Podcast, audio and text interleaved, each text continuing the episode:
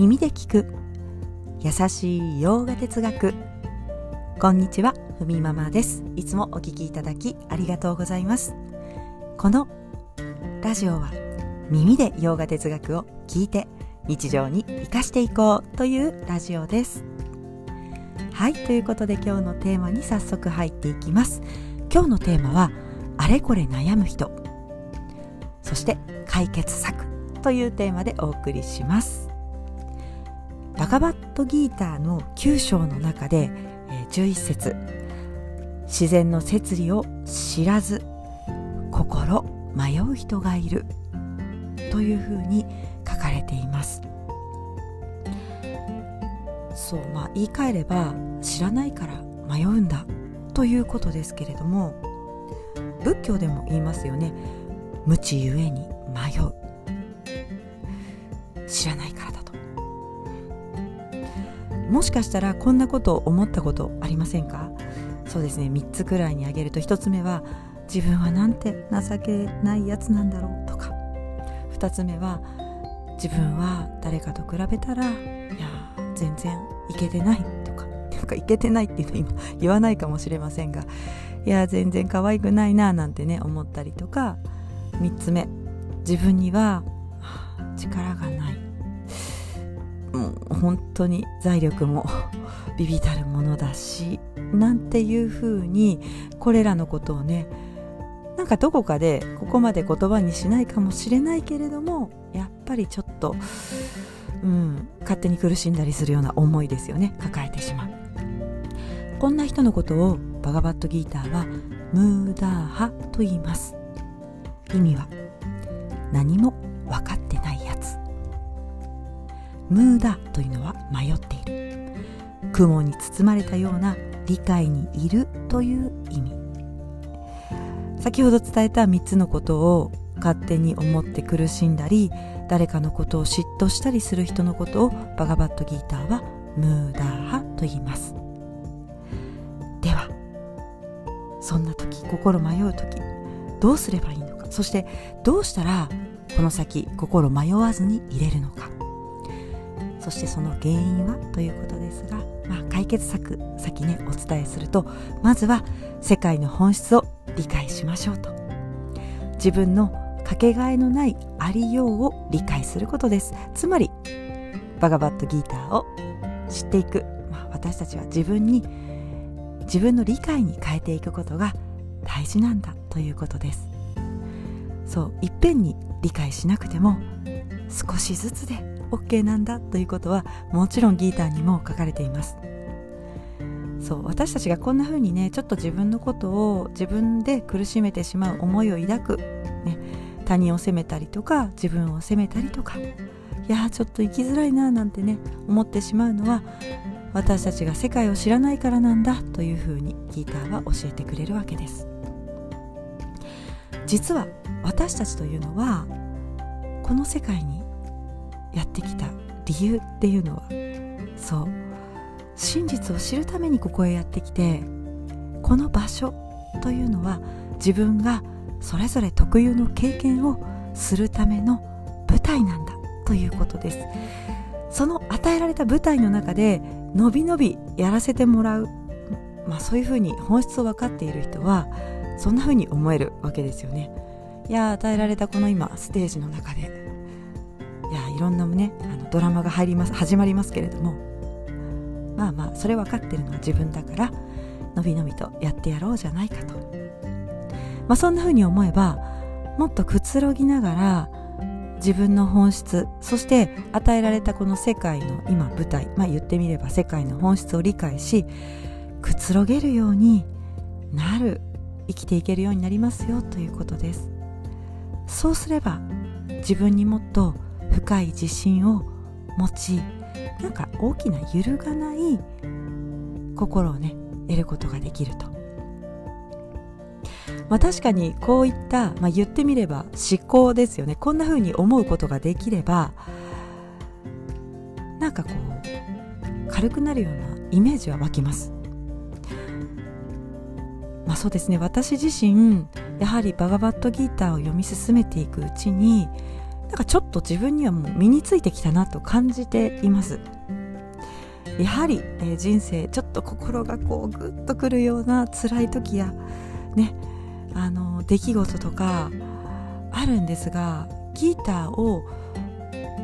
理解に落とす前の自分というのはやっぱりその都度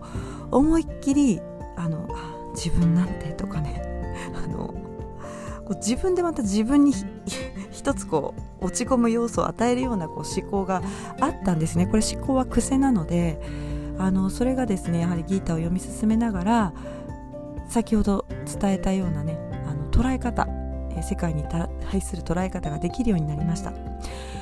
何か重く捉えるというよりも、まあ、確かに今あのこんなものだよねと 言ったようにいやちょっとねあの先ほどこう自分でねさらにこう辛いことを辛くするようなことをあのしなくなって、まあ、ちょっと面倒だけどいややることをまずはやっていくしかないんだというように爽やかな諦め。これをね持てるようになりました。こう思い悩むといった独特の重苦しさを持つということがもうほぼほぼなくなりましたね。まあ一言で言うならやっぱりその方が楽です。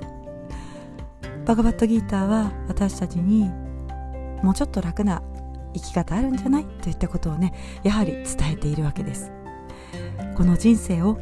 くつろぎながら生きていく方法ということですね。はいちょっとあの本題に、え、戻りますけれどもそうなんですよね。この人生こう迷っているといやこの人生迷ってるなら次こそはなんていうね 考え方もありますけれどもやはり心迷っている人は次の人生にかけてやるなんていうふうに思う方もいるわけです。まあ言い換えるともっといい役柄につけるのではと思って次のドラマステージに飛び込んでいく。まあそれは生と死の繰り返しサンサーラになります。言い換えればあの役柄を変えて衣装も変えて、えー、次のドラマに飛び込んでいく、まあ、それは繰り返しになってしまうということが言われます。まあ実際は役を演じているその役があの本来の自分ではなくて役を演じているそれを可能にしている存在こそが本来のあなたなんだということが、えー、繰り返し伝えられているわけですがこの辺りこのからくりを知ることによってどんな役をやっても結局同じなんだということが気づけます。この今役を演じている今この瞬間の世界に広がるこのドラマの中で意味があるということ。そして、ね、それが分かりながら今この役を楽しめるのを楽しめるのも自分というのは演じている役ではなくそれを可能にしている全てから自由な存在普遍の存在意識なんだということが、まあ、ギーターの中で語られているんですがここはね繰り返し言葉を変えてバガワットギーターが伝えてくれるので今分からなくても大丈夫です、まあ、そんな風に自分という、えー、この形存在それは意識という部分を理解した時になんかねあのまた次の人生やってやろうっていう風な思いにはならないですよということです。まあ言い換えればそうですね。そういった人生も繰り返しも面白いんじゃないかというふうにね捉えることができますよね、うん、ただこう輪廻から自由になっていくというのもまた一つあのさらなる自由のステップが上がっていくということです。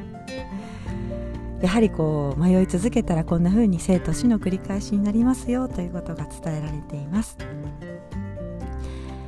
まあ、なぜいつまでも生と死を繰り返すのかということですが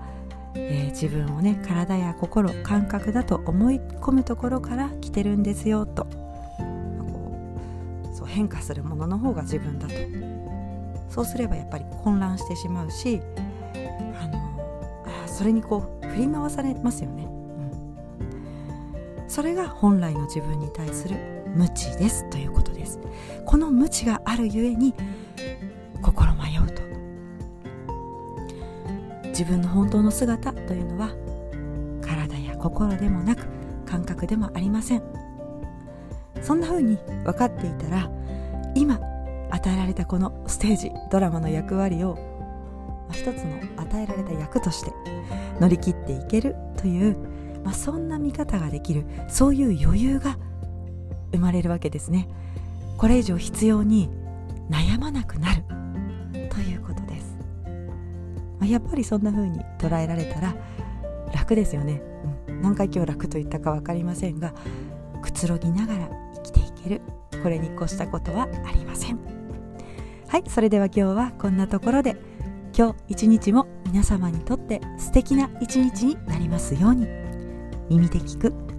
優しい洋画哲学ふみママラジオご清聴ありがとうございました。ナマステ。